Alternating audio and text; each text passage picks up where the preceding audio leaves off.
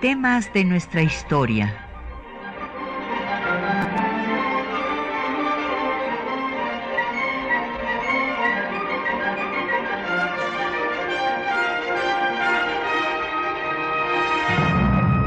Un espacio que difunde el conocimiento del pasado para comprender nuestro presente. Programa a cargo de la maestra Patricia Galeana.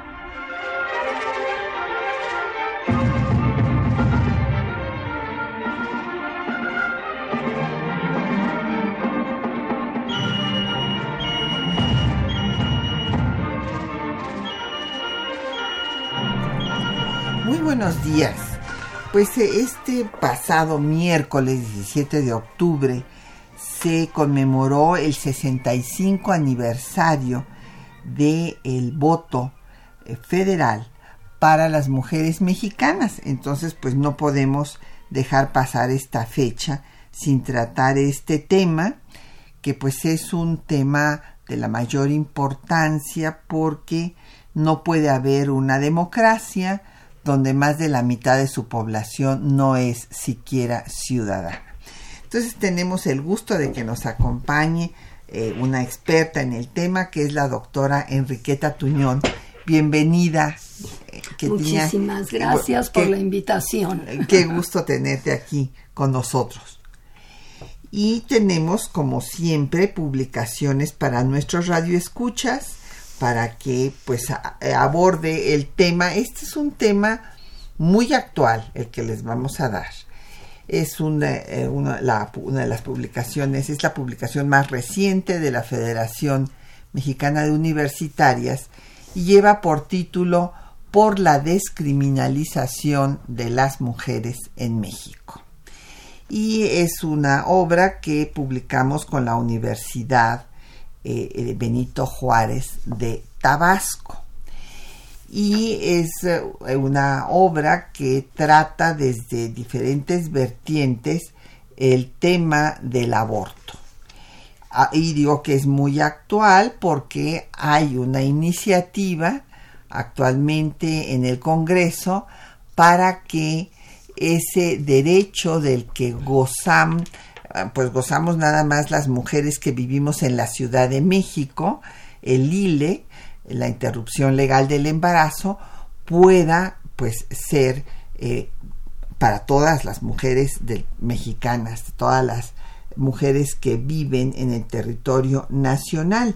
Entonces aquí ustedes verán cómo se ha criminalizado a las mujeres en diferentes estados de la República en donde se les ha encarcelado hasta por 35 años, acusadas de homicidio con agravante de parentesco, eh, la violencia obstétrica que se practica en muchos hospitales eh, contra las mujeres, a las que eh, literalmente se les violenta por los médicos, eh, eh, en, los exámenes eh, obstétricos y demás, cosas horribles, la importancia de que prevalezca el Estado laico en nuestro país y si bien hay pues sí, religiones que condenan al aborto. Aquí el Papa Francisco recientemente ha hecho declaraciones contrarias a los derechos de las mujeres, un poco para quedar bien con la curia romana que es tan conservadora y frente al grave problema que tienen de pederastia. Pero esta declaración que hizo, eh, que me parece verdaderamente inaudita, de que una, persona que aborta es igual que si contratara a un sicario para ir a matar a otra persona, bueno, me pareció inaudita por decirlo menos se habla de los derechos eh, reproductivos, eh, del aborto, estudios de caso y búsqueda de soluciones y de decidir, el derecho a decidir sobre el propio cuerpo. Y también, además de esta publicación de la Federación Mexicana de Universitarias, eh, les invitamos al Museo de la Mujer, que es un museo universitario eh, que está en Bolivia 17 en el centro histórico y ahí se les va a obsequiar a todas las que vayan eh, pues diciendo que escucharon temas de nuestra historia, se les va a obsequiar el catálogo del el museo.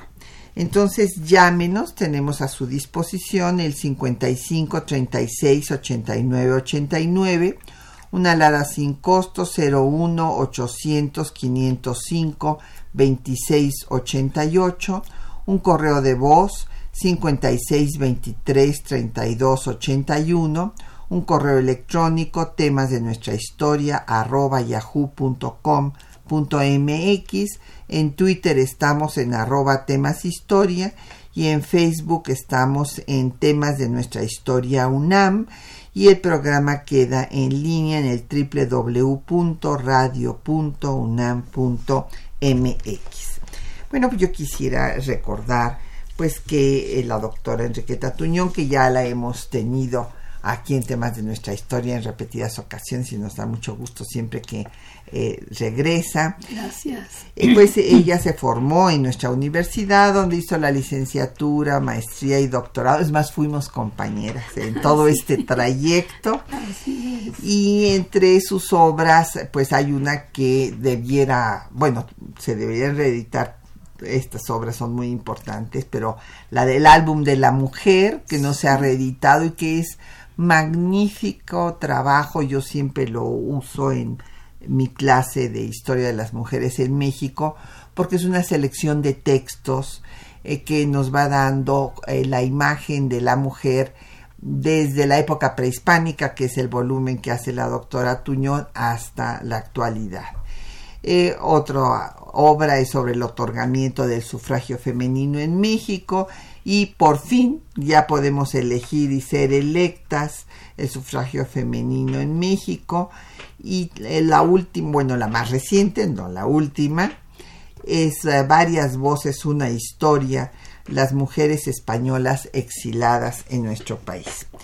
Pues eh, que tiña, porque yo te digo de, cariño así, eh, pues vamos a recordar, hay que, pues una introducción, el largo trecho que se tuvo que recorrer para llegar a 1953, en que finalmente se reformó el artículo 34 constitucional para que la mujer votara en elecciones federales.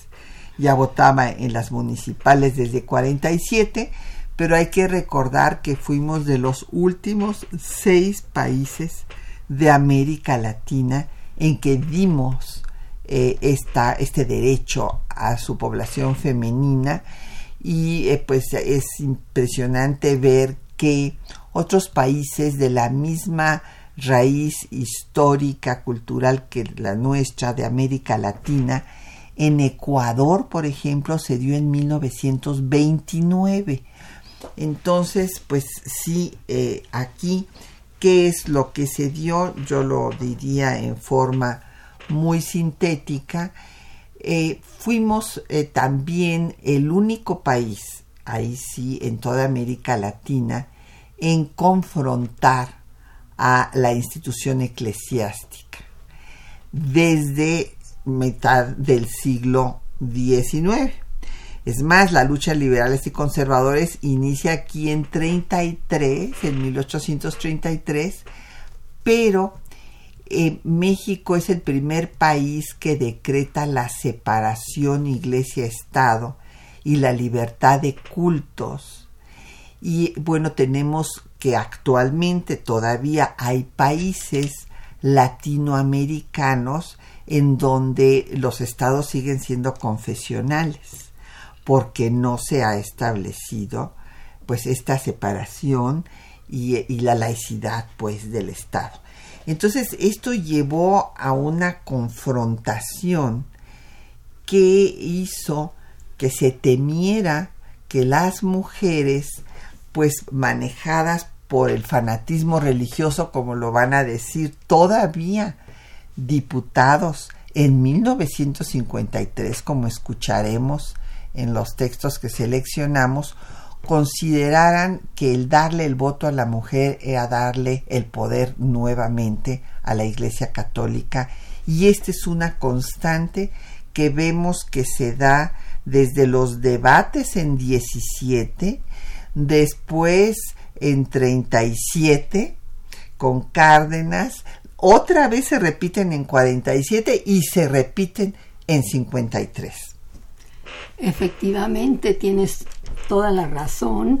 Eh, el, miedo que tenía el Estado a que las mujeres dieran, otorgaran un, el voto a, un, algún candidato eh, conservador, algún candidato relacionado con la iglesia, hizo que no se atrevieran a otorgar el voto a las mujeres por más que ellas lo pidieron desde antes de la redacción de la Constitución de 1917.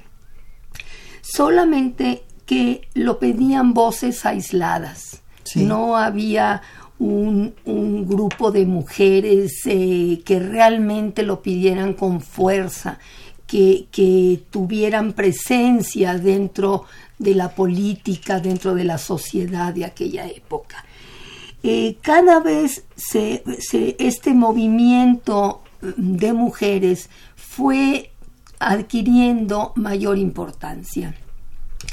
Eh, y me parece a mí que llegó al clímax, por supuesto, antes de que se obtuviera el momento más importante en el que casi se alcanza el derecho al voto, fue en 1937 con, eh, durante la presidencia de Lázaro Cárdenas. Él eh, declaraba, siempre declaró que las mujeres se habían ganado un papel en la sociedad equiparable al papel de los hombres. Es decir, eh, así como los hombres eh, colaboraban con tareas dentro de la sociedad, las mujeres también lo hacían. Por lo tanto, eran merecedoras de obtener la ciudadanía. Hago hincapié en esto porque es importante que Lázaro Cárdenas eh, pretendía otorgar el voto a las mujeres, pero desde la igualdad, no como lo hizo después Adolfo Ruiz Cortines, desde la desigualdad, pero eso lo veremos después. En este momento sí quisiera resaltar que en 1937 fue un momento crucial en que las mujeres prácticamente tuvieron el derecho al voto. Cárdenas lo prometió, eh, la iniciativa la envió al Congreso, se discutió en las cámaras, se discutió en las legislaturas de los estados, se aceptó siempre, estuvieron a punto de otorgarlo. Pero en, en 1933, en España, un país lejano, eh, un país eh, en Europa, un país que su historia pues era diferente a la historia de México. Eh, en 1933 vivía una etapa de relativa libertad, una etapa en que estaba gobernada por la Segunda República Española y entonces en, en ese año otorgaron a las mujeres el derecho a votar. Y yo digo que desgraciadamente en las siguientes elecciones, es decir, las primeras elecciones en las que las mujeres pudieron votar, la balanza se inclinó notablemente por el lado conservador. Y, se dice que Cárdenas, eh, entre otros motivos, decidió frenar la, la eh, disposición o, frenar eh, la promulgación de la, reforma constitucional. La firma en el diario oficial, eh, entre otros motivos, por este en particular, que es interesante por eso, porque efectivamente en España la Iglesia había influenciado a las mujeres para que ellas votaran por el bando conservador. Sí, y bueno, aquí hay un informe confidencial que está en el Archivo General de la Nación, en donde se le da a Cárdenas el estado político del país ya con miras a la sucesión presidencial y la conclusión de este estudio es que si se le da el voto a las mujeres, estas van a votar por Juan Andreu Almazán, que era el candidato de oposición conservador eh, frente a Manuel Ávila Camacho, que era el candidato del Partido de la Revolución Mexicana, el, en el que eh, pues se había transformado al PNR, el Partido Nacional de la Revolución, fundado por Calles, y Cárdenas lo convirtió en PRM eh, y formando diferentes grupos, entre ellos se van a asimilar muchas de las mujeres del frente. Pero vamos a hacer una pausa para seguir hablando de este tema que es importante, pues por eh, entender cuál es eh, la cultura política de nuestro país, incluso hasta el día de hoy, y cómo en Sinaloa, por ejemplo, se acaba de aprobar hace un par de semanas la criminalización de las mujeres. Justamente se equipara un óvulo fecundado, aunque no esté todavía anidado en el endometrio, a una persona, a ti y a mí que estamos aquí sentados. Entonces es eh, llamativo porque Sinaloa es uno de los estados de una tradición más liberal pero con esto pues ya van 19 estados en los que se criminaliza a las mujeres en nuestro país y que se adopta la línea que marca la Iglesia Católica.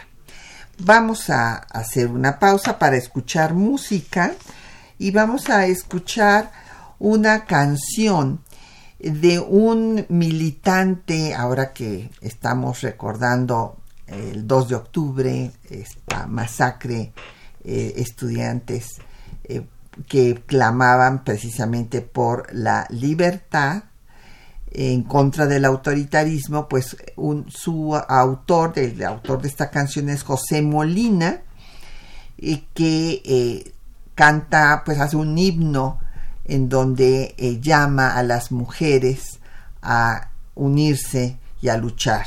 Adelante, mujeres de la tierra. Adelante, mujeres de la tierra,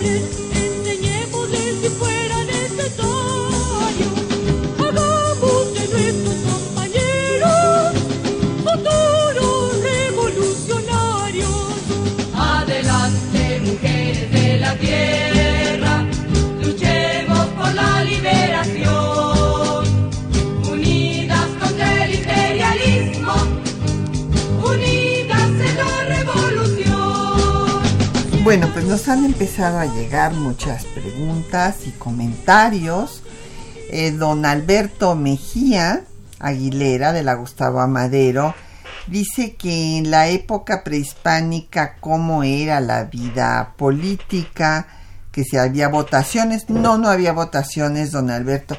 En la vida prehispánica, pues había un régimen eh, autoritario, autocrático, vertical, y aun cuando había una concepción muy bonita que a mí me gusta mucho, una cosmovisión dual, en la que se decía que el universo, eh, para que tuviera equilibrio, tenía que estar dividido entre lo femenino y lo masculino, y había deidades masculinas y tenían su contraparte femenina.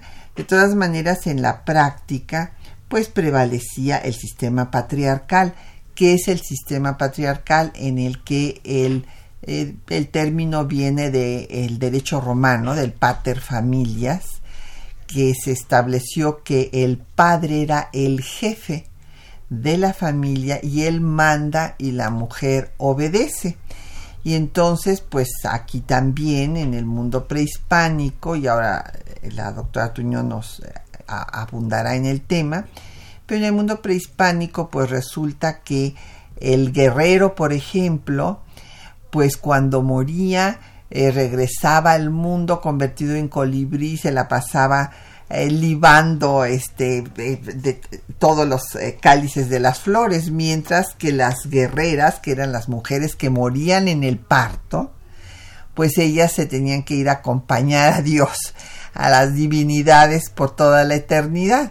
Entonces había una idea de que eh, la mujer tenía que dedicarse pues a la procreación, a su casa, en fin, todavía inclusive en las zonas rurales hay la tradición de enterrar el, el ombligo de los niños en el campo, mientras que el de las niñas se entierra bajo el fogón para eh, pues indicar que ese es su sitio. Efectivamente, el lugar de la mujer en la época prehispánica era exclusivamente en su casa. Eran educadas desde que prácticamente desde que eran unas niñas pequeñas a aprender las labores domésticas, a barrer, a cocinar, a lavar y eh, siempre estrictamente controladas por el padre y la madre, sobre todo por el padre. Una mujer eh, en la época prehispánica no podía trabajar fuera de su casa y si trabajaba y si por algo necesitaba trabajar, solo podía vender cosas que ella misma producía, es decir, eh, artesanía, artesanía, bordados, comida, etcétera. Es decir, era, era un, una sociedad sumamente estatizada y la mujer no, no tenía ninguna importancia, pero como dijo, dijiste hace un momento, eh, en el sistema cosmogónico sí es importante, muy importante la mujer. Esa dualidad es fundamental. En, eh, las mujeres, por ejemplo, no iban a la escuela, no iban al Calmecac, no iban al Tepochcali. Ellas siempre estaban eh, educadas en su casa. Y el ideal femenino en esa época era que no llamaran la atención. Hay un texto muy interesante eh, en el Códice Florentino en donde se le dice a la mujer cómo debe de ser. El padre le dice a la mujer cómo debe de ser, cómo debe, eh, cómo debe de ir por la calle, cómo debe caminar, debe caminar ni rápido ni despacio, no debe de mirar a la cara a la gente, tiene que bajar la mirada. Eh, le, dice eh, textualmente, no andes ve y ve, tienes que ser discreta, ten- tenían que ser muy discretas en su vestir, eh, en todo. Las mujeres no debían llamar la atención en ningún aspecto. Así es, y después en el marianismo novohispano, pues la situación es todavía peor. Y, a- y en el Códice Florentino y en muchos de los textos en donde ya también hay que recordar que está la visión Sí. de los frailes Sí, sí. eh, católicos. Totalmente. Y verdad, entonces hay mucho sincretismo, hay muchas cosas que realmente no sabemos si son eh, originales de los pueblos prehispánicos o ya son las Cierto. interpretaciones de los sacerdotes, porque, por ejemplo, para el mundo prehispánico la relación sexual era natural, no era considerada un pecado. Esta es la concepción cristiana y por eso viene el bautismo y, y- este eh, para borrar el pecado original de los padres. Entonces, pues hay ahí interpolaciones desde luego, pero de todas maneras, pues la mujer está eh, junto al fogón en su casa. Y, en este sentido que dices del bautismo, eh, eh, el Códice Florentino, al hablar de las ceremonias que se realizaban durante la vida de las mujeres y de los hombres, por supuesto, hablan del primer baño. El primer baño y era una ceremonia, según el, el códice, eh, que hay que recordar que lo, lo tradujo Fray Bernardino de Sagún. Eh, curiosamente, Parece bautismo. Exactamente. Es lo mismo. El sí. primer baño, pues eso es el bautismo. De manera que cuando uno lee todos estos documentos hay que tener mucho cuidado a la hora de interpretarlos. Claro, porque en realidad, pues las interpretaciones que nos llegaron son las de los sacerdotes evangelizadores. Y este, por eso es que hay todavía es una beta en la que se investigará muchísimo. Porque, eh, por ejemplo, en la el águila devorando una serpiente, pues es una interpolación de Diego Durán porque en el mundo prehispánico la serpiente no, no representaba al mal como lo representó desde el mazdeísmo persa, después en el Bajo Egipto y que pasa a la religión cristiana, en donde hay el bien y el mal y entonces eh, si vamos al eh, Museo Arqueológico de Madrid, nos encontraremos las cruces procesionales españolas de los siglos XV y XVI tienen el escudo nacional mexicano, porque ahí está el águila devorando a una serpiente. Y lo que sucedió, esto fue un estudio de José C. Es que eh, a Diego Durán el tlacuilo le dibujó la fundación de Tenochtitlan con esta eh, leyenda de que se asentaron en donde encontraron a un águila parada en un nopal, pero no estaba devorando a una serpiente, tenía una voluta, o sea, le puso el tlacuilo una voluta que decía que el, águila estaba hablando para decirles que se asentaran ahí. Y entonces Diego Durán pensó, ah, es, es, que está devorando una serpiente, y entonces así se empezó a representar. Así es que ahí vemos pues cómo se fue dando esta interpretación que no era exacta de lo que querían pensar los antiguos mexicanos. Efren Martínez de la Gustavo Madero nos pregunta que, en qué consistió el voto federal. Bueno, lo que pasa, don Efren, es que desde, eh, pues desde antes de la revolución, déjeme decirle que hay una carta de unas zacatecanas al Congreso de 1823-24, 24 firmas, que piden, son mujeres que piden participar en las tomas de decisiones. Desde luego, ni siquiera la toman en cuenta hay después 81 mujeres, las, es el, el, documento está firmado por 81 mujeres, que piden lo mismo al Congreso Constituyente de 1856-57. Ahí sí ya se da un debate en torno a la mujer que un diputado escudero dice que la verdad la mujer es como una cosa en el matrimonio. Y entonces Ponciano Arriaga se indigna y dice que no es cierto, que no es una cosa, que la mujer merece todo el respeto. Escudero le dice, si no es que yo quiera que sea una cosa, estoy describiendo lo que es. Y tenía toda la razón Escudero. Y eh, Ignacio Ramírez dice que la constitución debe de tomar en cuenta a las mujeres, pero finalmente son tan poquitas voces que desde luego no la toman en cuenta y la constitución de 57 no queda nada.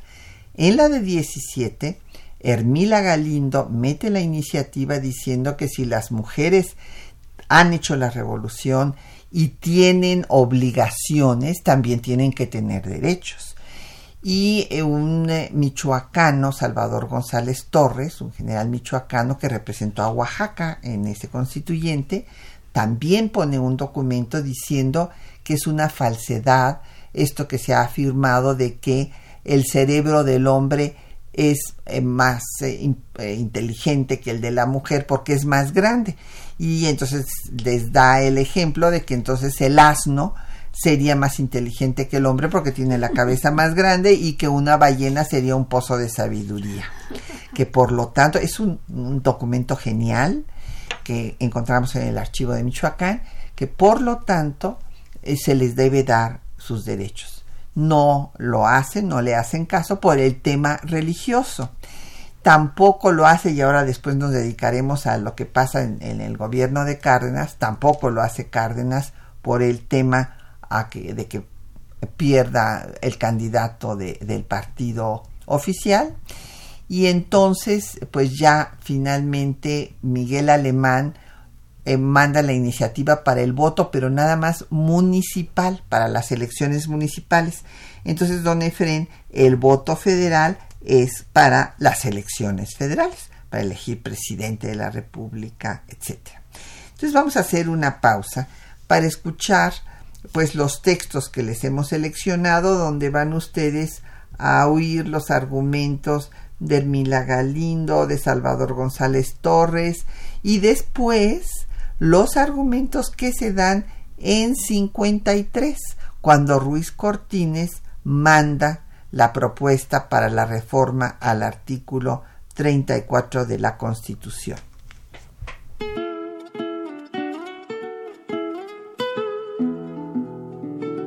La población femenina ha participado activamente en la construcción de México. Desde el siglo XIX buscaron el reconocimiento de sus derechos políticos. Ellas tomaron parte activa en la Revolución Mexicana, pero esta no les hizo justicia. En 1916, Hermila Galindo envió un escrito al Congreso Constituyente solicitando los derechos políticos de las mujeres. Esta propuesta fue apoyada por el diputado michoacano Salvador González Torres, quien el 15 de diciembre de 1916 defendió el voto femenino al señalar La inferioridad intelectual de la mujer no es orgánica.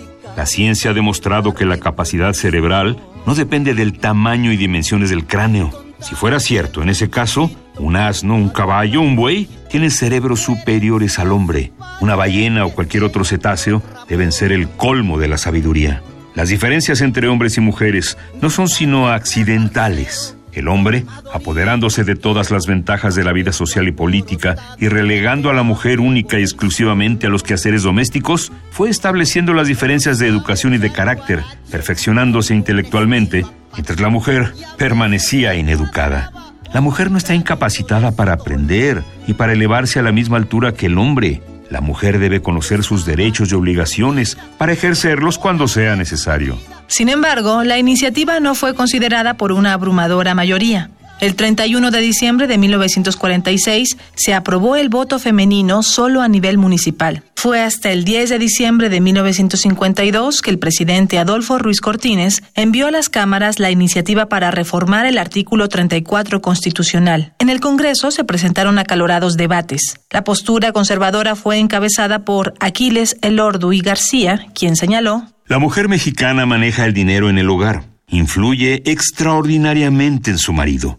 ¿Qué más quiere tener la mujer mexicana? Temo francamente que las actividades políticas de la mujer vayan a contribuir a descuidar más el hogar. Todo eso la distrae forzosamente de las ocupaciones hogareñas. Las estadísticas manifiestan que hay mayor número de mujeres que de hombres capaces de votar. Si a esto agrega que en el sexo femenino 90% son católicas y quizá en el sexo masculino no se llegue más que al 50%, resultará que los votos que emitan ellas serán a favor de candidatos católicos. Y yo, señores, aquí tengo más pavor que en la cuestión social. Por su parte, Luis I. Rodríguez señala Argumenta el senador El Orduí que formando ellas mayoría en nuestra población y encontrándose dispuestas a seguir los caminos que le señala el púlpito, fácilmente podrán arrebatarnos el poder público que representamos. Pero, ¿por qué si nosotros tenemos tanto miedo de lo anterior? ¿No hemos temido entregarles el futuro de nuestros hijos a las mujeres mexicanas? Pienso, sin temor de equivocarme, que la influencia que pueda tener el clero en el espíritu de nuestras mujeres es ya muy relativa, sobre todo en el aspecto político y social. Legalizando su derecho al voto, habremos liquidado una deuda de gratitud con ellas. Pedro de Alba, a su vez, señaló La mujer mexicana está convencida de que su dignidad consiste en poner un límite y una separación entre sus ideas religiosas y sus ideas políticas. El diputado Lauro G. Caloca apoyó esta posición. La mujer del hogar piensa como piensa, porque no la hemos sacado de allí. Pongámosla en contacto con los grandes problemas sociales y veremos cómo se adelanta inmediatamente. ¿Que la mujer está perdida? Mentira. La mujer en el campo, en el taller, en el laboratorio, en el banco, en la universidad, está elaborando su propio destino. Los argumentos a favor del voto femenino fueron la mayoría, y el 17 de octubre de 1853 se publicó en el Diario Oficial de la Federación la reforma que otorgó el voto a las mujeres en México.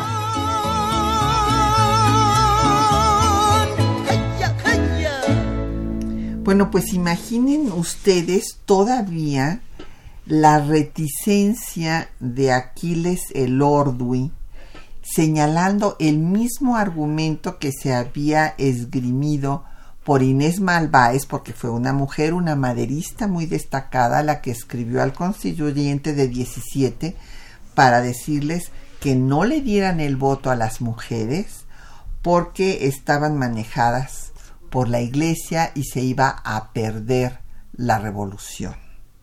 Porque acuérdense que la iglesia pues fue enemiga de la revolución mexicana.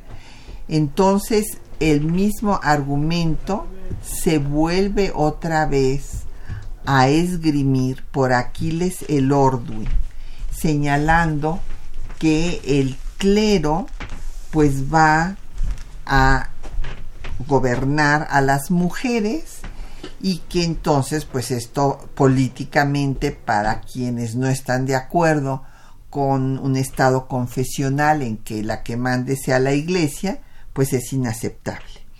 Hubo sí eh, algunas eh, personas que como Luis Rodríguez escucharon ustedes dijeron que ya era relativa la influencia del clero pero vemos que no es así o sea precisamente eh, después de Lille aquí en la Ciudad de México vino una embestida desde el Vaticano, o sea, entonces todavía Ratzinger mandó a un eh, cardenal colombiano que era su jefe de campaña antiaborto, que ya murió, apellido López Trujillo, hubo un sínodo y se pusieron a trabajar todos los miembros de la iglesia en todos los estados de la República donde se logró equiparar a un óvulo fecundado con una persona.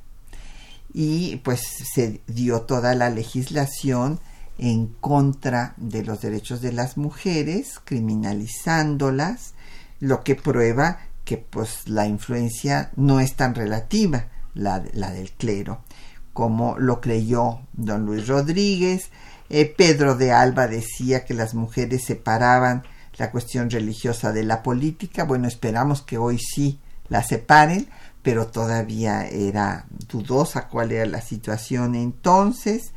Y el hecho es de que, sin embargo, pues ya había una decisión del Estado mexicano de dar este paso, porque dense ustedes cuenta que en 1952, en diciembre, la Organización de Naciones Unidas había dado ya, se había aprobado la Convención sobre los Derechos Políticos de las Mujeres y entonces se había establecido que estos países que todavía quedaban rezagados sin darle los derechos a su población femenina, pues no podían ser democracias. Entonces, pues fue una decisión ya impostergable tomada por esta eh, presión internacional también. Efectivamente, y, a mí me gustaría también remarcar en el, en el discurso de Aquiles Elorduy hay un sesgo machista tremendo cuando dice que, eh, que dice algo así como las mujeres hoy en día trabajan, fuman que da miedo, juegan al tute o al no sé qué. Eh, si las mujeres van a intervenir en el ámbito político, que es el único que nos queda a los hombres, entonces, ¿qué vamos a hacer nosotros? ¿Nos vamos a poner un mandil y vamos a cocinar? Algo así. Es una, un, un comentario realmente muy desafortunado que creó eh, escándalo en las cámaras entre las mujeres que estaban allí de, de espectadoras, ¿no? Es muy es muy triste ver esos argumentos que esgrimieron los diputados que estaban en contra, porque eran los mismos que esgrimieron en 1917, en 1937, como decías anteriormente, y en 1947, ¿no? Así es. Pues nos han llegado tantas preguntas que ojalá que nos dé tiempo, pero en fin, eh, nos dice don Alberto Mejía, nos pregunta que si en la prehistoria hubo en el mundo alguna cultura donde la mujer fuera tratada decentemente. Bueno, don Alberto, hubo un régimen matriarcal, hubo un matriarcado cuando eh, pues eh, la mujer era reconocida por dar pues la reproducción de la especie.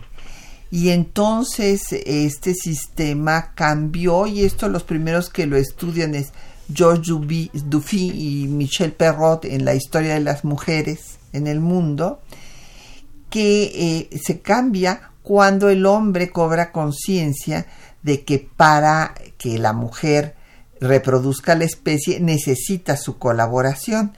Y entonces, ¿qué es lo que pasa? Que el hombre se apodera del cuerpo de la mujer y se establece el régimen patriarcal para garantizar su progenie y entonces bueno pues estados e iglesias han apuntalado este sistema patriarcal.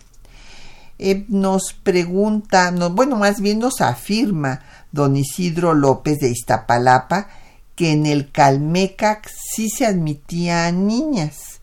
Dice que en la historia general de eh, las cosas de la Nueva España, Fray Bernardino de Sagún señala que las niñas eran eh, pues igual que los niños y que estudiaban cosas diferentes. A ver. En realidad lo que yo he estudiado no es así. Eh, las mujeres que iban al Calmeca iban a, a rendir un servicio, a limpiar, a, a cocinar para los jóvenes que estaban en el colegio, pero no estudiaban. La mujer nunca tuvo una educación formal en, la época prehispánica. En el Calmeca se, se educaba a los líderes. Entonces era una educación muy estricta eh, y las mujeres sí asistían a, las instalaciones del Calmecac, pero no a recibir educación, sino a realizar un servicio. A prestar servicios, eran también las que hacían las telas para en fin, que se, con la que se vestía todo el núcleo familiar y los sacerdotes también. Eh, don Jorge Virgilio de Coyoacán eh, nos recuerda que el nigromante, desde luego Ignacio Ramírez, sí dijo que una constitución estaba totalmente incompleta si no se incluían los derechos de las mujeres y también de los niños. Ignacio Ramírez además había escrito desde años antes que las mujeres pasaban por tres estadios.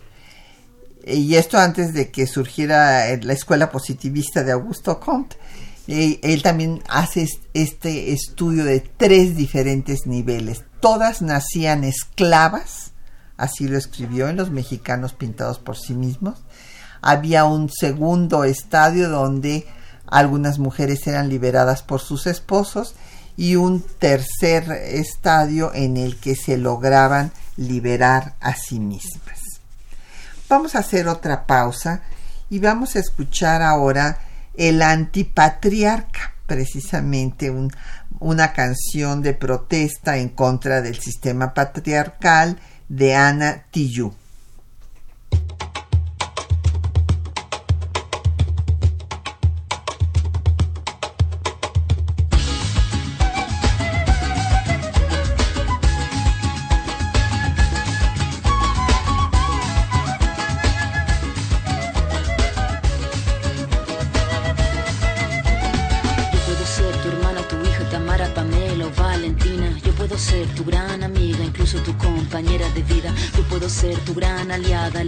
Y la que apaña. Yo puedo ser cualquiera de todos, depende de cómo tú me apodas. Pero no voy a ser la que obedece porque mi cuerpo me pertenece. Yo decido de mi tiempo, como quiero y dónde quiero. Independiente yo nací, independiente decidí. Yo no camino detrás de ti, yo camino de la para ti. Tú no me vas a humillar, tú no me vas a gritar. Tú no me vas a someter, tú no me vas a golpear.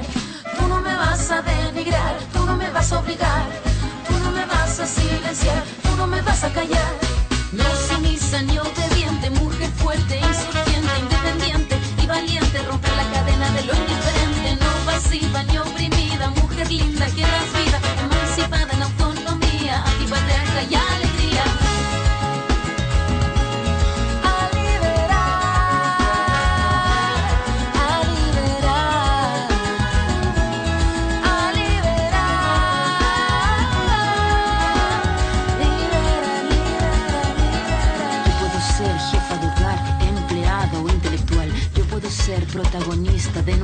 historia y la que agita la gente, la comunidad, la que despierta la vecindad, la que organiza la economía de su casa, de su familia.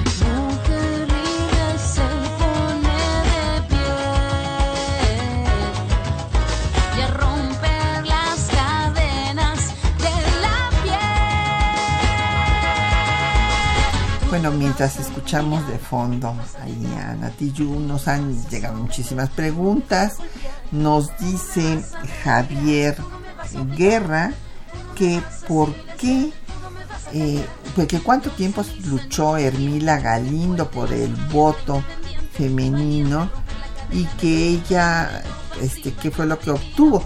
Bueno, eh, don Javier, ella fue una, una mujer realmente admirable. Ella era maestra de taquimecanografía, era originaria de Durango porque hubo dos profesiones que la sociedad permitió a las mujeres. Una, ser maestras, fue la, primera, y la otra, eh, pues, el ser secretarias, cuando empieza el tema de, pues, la taquigrafía y la mecanografía y demás. Y entonces ella fue una mujer muy brillante, que era una gran oradora, deslumbró a Carranza cuando eh, Carranza oyó pues qué bien hablaba. Entonces la hizo su, secretaria particular luego una especie de embajadora porque la mandó a difundir lo que se llama la doctrina Carranza de autodeterminación de los pueblos a la reunión de La Habana. Ella fue la que redactó la doctrina Carranza. Y eh, pues eh, después de la iniciativa que no se le hizo caso, ni siquiera se discutió en el Pleno la iniciativa. Simplemente la Comisión de Puntos Constitucionales dio un dictamen negativo y punto. pero nunca se llevó al Pleno, ni a tribuna, ni nada. Un argumento además cortito y sin ninguna importancia. Así es. Y entonces ella, no obstante eso, lanzó su candidatura para ser diputada, porque decía que en la constitución de 57 no se establecía ninguna prohibición para que la mujer pudiera votar y ser votada. Desde luego no ganó la, votación para ser diputada, pero después se convirtió en una censora del diputado que ganó, mostrando que no hacía nada el señor. Y eh, finalmente en 1953 se le da el cargo honorífico, porque todavía vivía, de la primera eh, diputada de la historia de México, pero un cargo honorífico, ¿verdad? Nunca le, reconocieron nada y desde, bueno, se lo reconocieron ya hasta ese momento, pero me refiero, nunca pudo ejercer pues eh, sus derechos políticos realmente. Entonces es una mujer eh, realmente admirable, les recomiendo que lea su biografía y sus textos. Ella fundó una publicación que se llama La Revista de la Mujer Moderna y en su ponencia al Congreso Feminista de Mérida convocado por Salvador Alvarado en 1916, ella presenta una ponencia que se llama La Mujer del Porvenir y ahí no solamente pide los derechos políticos, sino sexuales. Habla de la importancia de la educación sexual para las mujeres también, con lo cual, bueno, es un escándalo, la llaman inmoral, bueno, terrible cosa. Eh, don Jorge Caballero de Coyoacán dice que en pleno siglo XXI la Iglesia sigue teniendo una gran influencia en las decisiones políticas y que, bueno, pues es el ejemplo de los gobiernos panistas y que Fox iba cada semana a misa, sí, o sea, violando el Estado laico, ¿verdad? Cotidianamente. Eh, Jesús Ríos dice que qué eh, político conscientemente pasó de hablar de los derechos de la mujer a expresamente políticas de género. Bueno, pues quienes podemos decir que, eh, que estableció políticas de género y que fue criticado por ello, por cierto, fue José Francisco Ruiz Macié, como gobernador de Guerrero, estableció la primera Secretaría de la Mujer en el estado de Guerrero y este esto bueno pues fue muy importante porque todavía no había a nivel federal el Instituto de las Mujeres ni nada por el estilo hablar de políticas de género. Eh, don León David Casas Romero que pues que, que bueno que pues se puedan ejercer sus votos pero que todo está muy mal eh, que con tanto feminicidio eh, que cómo, que qué se puede hacer, que hay mucha inseguridad. Tiene usted toda la razón, don León David. Déjeme decirle que México tiene el primer lugar en feminicidios de América Latina, 2.500 feminicidios anuales.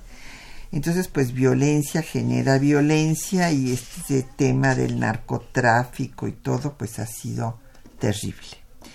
Eh, Josefina Cruz de Lucan dice que eh, pues eh, desde la independencia las mujeres lucharon igual que los hombres, que por qué no dejaron a Lázaro Cárdenas darle el voto.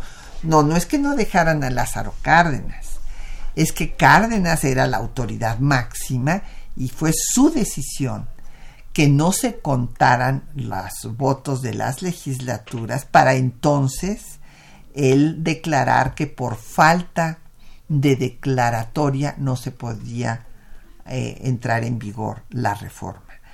Eh, quiero decir también que a Cárdenas eh, pues lo tuvieron que obligar a mandar la iniciativa porque él lo había declarado en un principio pero luego no lo hizo y entonces Cuca García, esta líder comunista, le hizo una huelga de hambre enfrente de los pinos. Sí, en esa época se había creado el Frente Único Pro Derechos de la Mujer Y eh, este frente luchó fundamentalmente por obtener el derecho al sufragio y realizó muchos movimientos, una, amenazó con que iban a quemar el Palacio Nacional, hicieron una huelga de hambre, hicieron manifestaciones, hicieron muchas cosas para exigir que Cárdenas mandara la iniciativa al Congreso. Efectivamente, Cárdenas al final no, no le convino, no, no quiso otorgar a las mujeres el derecho al voto. Y pues fue un, fue un golpe, un golpe casi mortal para el feminismo en aquellos años.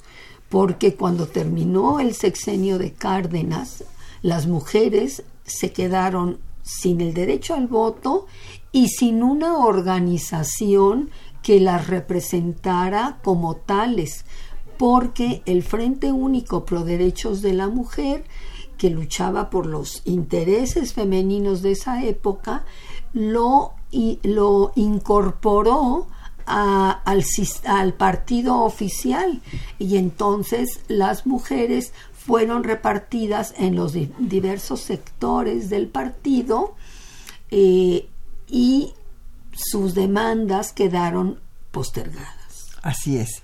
Y, ya este, se, al ser cooptadas en el partido, en el PRM, ¿verdad? Lo mismo en el sector campesino, que en el popular, que en el obrero, pues desapareció, se, se, hizo pedazos el frente, que había sido una organización realmente ejemplar porque unió a mujeres de diferentes ideologías, lo mismo las comunistas que las católicas, que las PNRistas, las del PNR, antes de que se transformara en PRM, y de diferentes clases sociales lo mismo campesinas y obreras que universitarias. Entonces fue realmente un eh, ejemplo de una conciliación política muy importante por una causa y lamentablemente no hay el suficiente reconocimiento, ni siquiera conocimiento del sufragismo mexicano. Y fue muy importante durante todas las décadas de los 20, los 30, llegó a su culminación con el frente y lamentablemente ya en los 40 declinó. Así es. Ya no hubo movilizaciones. Aquí don Jorge Morán Guzmán de la Gustavo Amadero, que qué ha ocurrido con los valores y los principios de hombres y mujeres en la actualidad. Mire, lo que tenemos que hacer, don Jorge, sí, desde luego, es deconstruir una cultura patriarcal en la cual se cree que el hombre nace para mandar y la mujer para obedecer. Y cuando el jovencito le pide a la novia que tengan relaciones sexuales y la novia no accede, entonces viene la violencia. Tenemos una violencia desde el noviazgo y tenemos una desinformación porque todo el mundo cree que los jóvenes de ahora están muy bien informados y nada más googlean, como dicen ellos mismos, toda la información que quieren, pero no. Eh, por ejemplo, las jovencitas se toman eh, la píldora anticonceptiva el día que van a tener relaciones y todos los demás días se les olvida la píldora. Y entonces por eso tenemos tal cantidad de embarazos no deseados. Eh, Esperanza García Díaz de la Gustavo Amadero dice que es una tristeza que haya costado tanto trabajo a las mujeres el derecho al voto y que muchas no lo ejerzan ahora.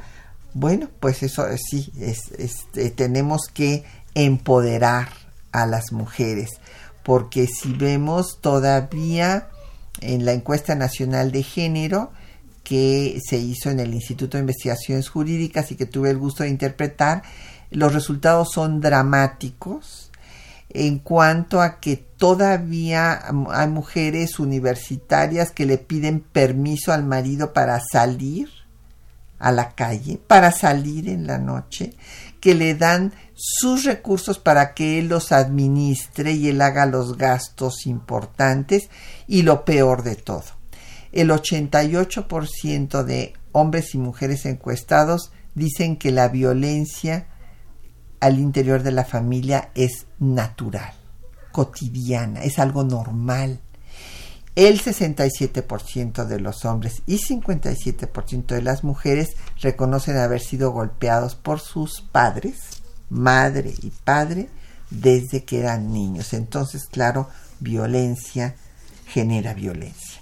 Lamentablemente ya no vamos a poder seguir respondiendo. Le agradecemos a Oscar García de Tlanepantla, Sofía Halna por Facebook, Martín Catalán de Netzahualcoyot, Gina Sandoval por Facebook, José Alfredo Cid por Twitter, eh, José Guadalupe Medina de Netzahualcoyot y desde luego a la doctora Enriqueta Tuñón que haya estado esta mañana aquí con nosotros. Un gusto y muchas gracias por la invitación. Al contrario, mil gracias y gracias a los compañeros que hacen posible este programa, Juan Stack y María Sandoval en la lectura de los textos, Socorro Montes en el control de audio, Quetzalín Becerril en la producción, Erlinda Franco en los teléfonos con el apoyo de Felipe Guerra y Patricia Galeana se despide de ustedes hasta dentro de ocho días.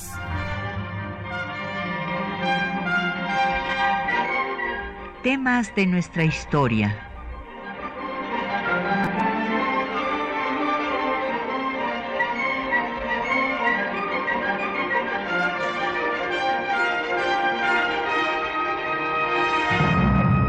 Un espacio que difunde el conocimiento del pasado para comprender nuestro presente. Programa a cargo de la maestra Patricia Galeana.